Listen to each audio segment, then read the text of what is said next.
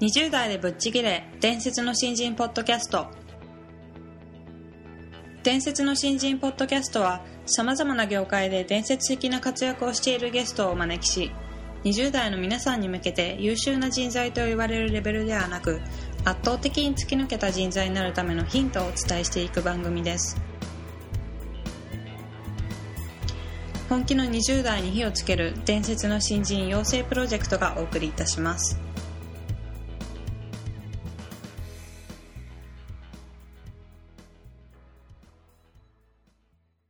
皆さんこんにちは。20代でぶっちぎれ。伝説の新人ポッドキャストへようこそ。ナビゲーターの戸谷香奈です。伝説の新人プロジェクト小宮です。よろしくお願いします。よろしくお願いします、えー本日は前回に引き続き、えー森本千佳子さんにゲストとしてお越しいただいております、えー今回は疲れ方が違うというテーマに関してお話ししていただこうと思うんですけども第1回目の最後の方でもお話があったようにあのお客様とはまず信頼関係を築くことが大事っていうふうにおっしゃってたのでそれをどういうふうに築いていったのかみたいな部分でお話を伺っていいいければと思います、ということで、えーはい森本さん今回もどうぞよろしくお願いしはい、よろます、しくお願い。します。お願い。します。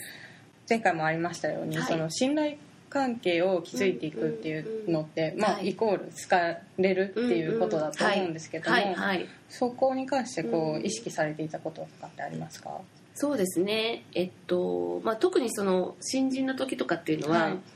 まあ、経験も実績も、はい。まあ、なくって、ある意味、えっと、自分がその提供できることって、まあ、本当に限られてるというかですね、なので、まあ、とにかくですね、えっと、私だけではなくって私のこうあのバックグラウンドバックにある例えばリクルート、当時でいうとそのリクルートグループだとかあとはその先輩とか上司とかが持ってるようなノウハウをできるだけこう引き出しに入れてですね、で相手の方が困っていることをに、もうあの100%答えるみたいな気持ちで接してたんですね。はい。よくあの貢献って言葉がありますけど、うん。ギブアンドテイクではなくて貢献貢献貢献。でその後にはい。何かしらテイクがあるっていうふうに本当に思っていてですね、あのよく私お客さんに言ってたのは、はいあの困った時に森本を思い出してくださいと。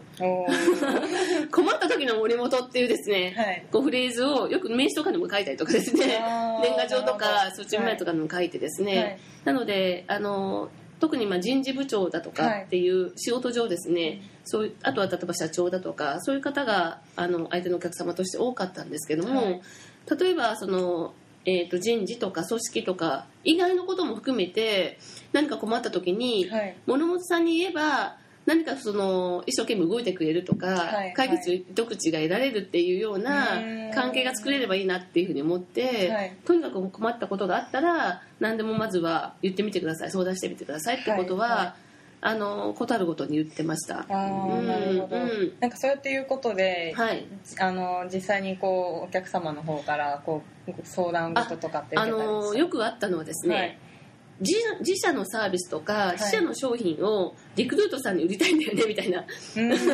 まあ、要は営業ささせてもらいたい、はいはい。でこれって多分どこの会社でもあったりすると思っていて、ね。もうすでに取引先ってこともあるかもしれないですけども、まあ、リクルートで、まあ、グループも含めて、はいまあ、あのそもそもいろんな事業をやってたりするので、何らかしら接点を持ちやすいので。あのまあ、こそれが成立するしないは別として、はい。窓口を紹介するってことは、私でもできるじゃないですか、はなのであの例えば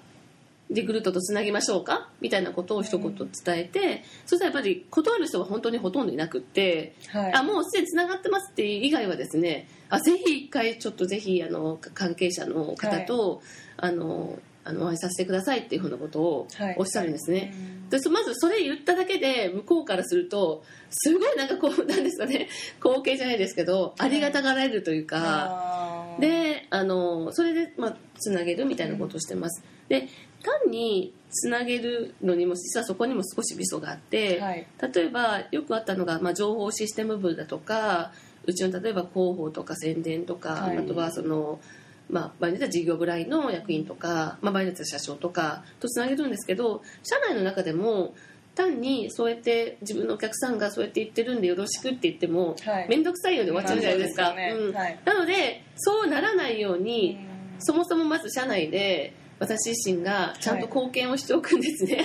うん、なので例えば情報システムとかだと、はい、あの多分彼らがなんかこうシステムをあの新しくリニューアルするとか、はい、なんかある時に必ず現場のヒアリングとかがあるんですよ。でその時には必ず森本に声かけてねと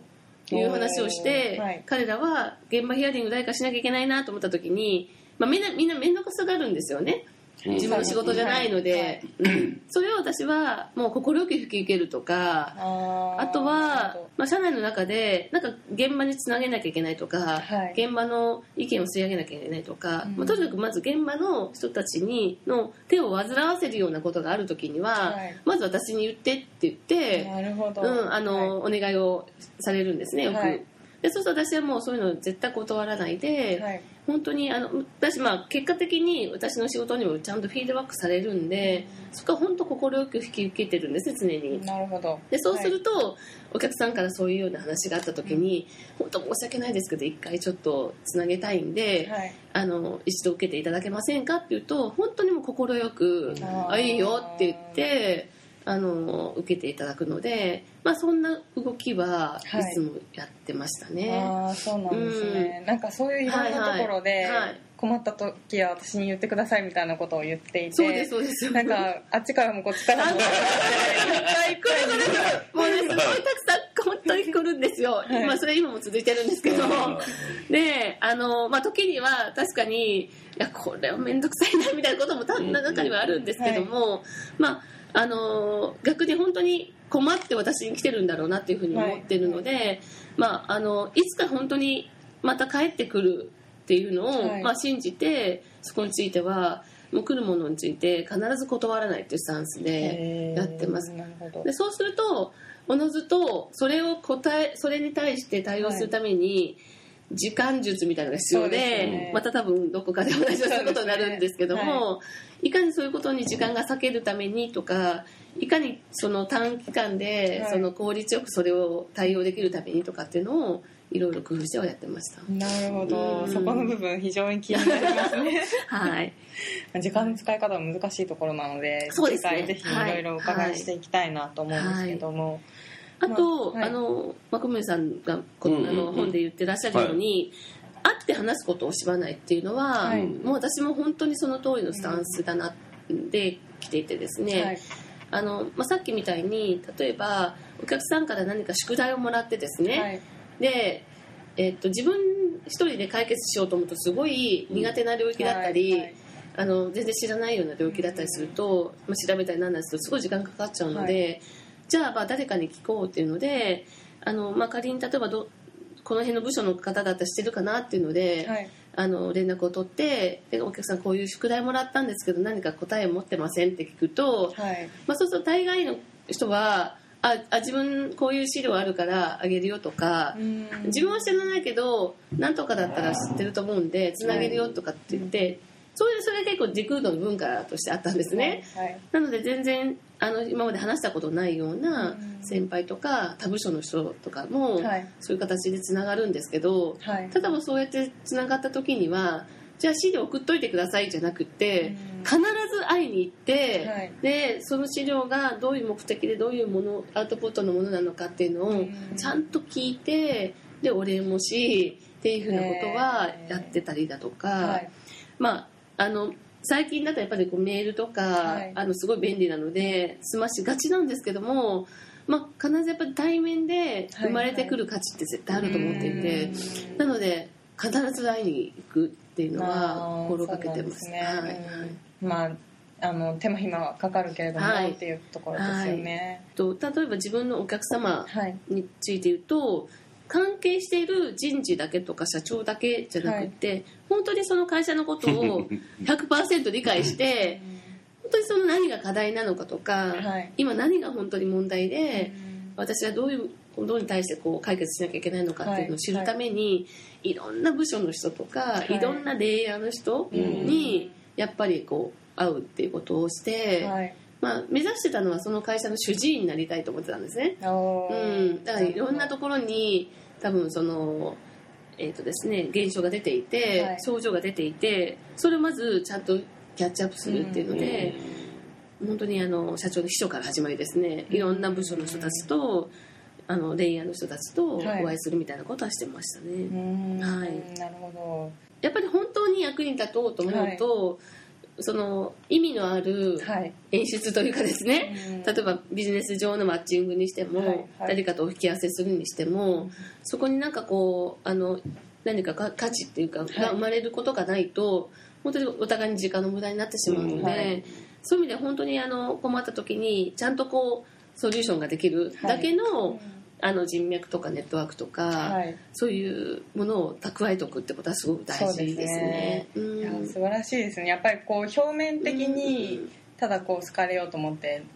ね、はいはい、上辺だけの付き合いみたいなのではなく、はいはい、しっかりと自分ご自身の中でもいろいろと情報を蓄えたりとかっていうことをやると、本当に信頼してもらえるんだろうなっていうのは、あとちょっと違った角度から言うと、はい例えば後輩とか、弊社の後輩とかあとは部下とかメンバーとかもよく言ってたのが、お客さんと仲良くなろうとか、まあ、本当にあのなんですよねお客さん何でもね相談してもらえる関係になろうとか、っていうのを言うとですねついつい何ですかねみんなちょっと勘違いをして、はい、こうなんかこうプライベート講師と関わらず仲良く飲みに行くとか そういうふうに走りがちなんですね、はい、それはそれでとても大事なことだと思っていて、あの例えばそういうことができるんだったらそれでいいと思ってるんですけども、はい、ただやっぱり慣れ合いにはなっちゃいけないなと思っていまして、慣れ合いになるとどうしても好きにですねやっぱりこうついてこられるんですよ。例えば、こう割引をしてとかですねすごい無茶なことのこう要求とかがやっぱりこう生まれてくるんですね。なのでその時にはやっぱりちゃんと制する、はいちょあのいい意味での緊張感ある関係っていうんですかね。なるほど。っていうのは私はすごく大事だと思っていて、はい、慣れ合いにはならない、うん、でもお客さんはすごくやっぱり信頼してくれていて、買ってくれてるっていうですね。なんかそういうものがこう理想の関係として私の中ではあって、意識してましたね。いや本当にあの好かれ方っていうと、はい、こう若い人ってなんですかね。なんかちょっといやらしいみたいに捉えがちなんですけども森本さんのようにきちんとこうあの行動してでかつお客さんのために貢献してっていうことをやると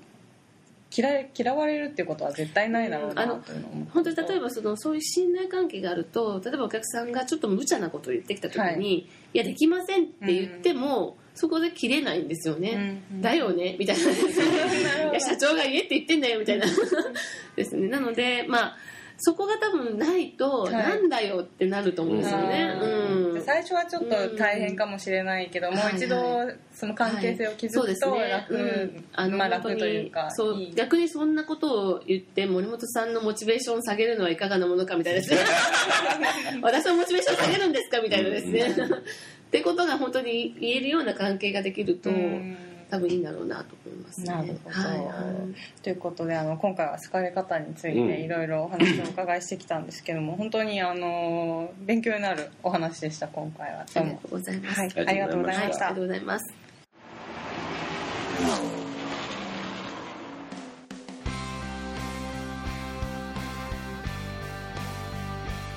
本日のトークはいかがでしたでしょうか？伝説の新人養成プロジェクトのホームページおよびに Facebook ページでは新人時代を誰よりも早く駆け抜けるためのヒントや講座情報など日々更新していますのでぜひ一度ご覧ください。検索キーワードは伝説の新人です。また集英社より出版されている伝説の新人20代でチャンスをつかみ突き抜ける人の10の違いでは20代のうちから身につけておくべき習慣について分かりやすく解説しています。ぜひ皆さんも突き抜けるための思考や行動習慣を新人時代の今にこそ自分のものにしていってくださいこの番組は伝説の新人養成プロジェクトの提供でお送りしました。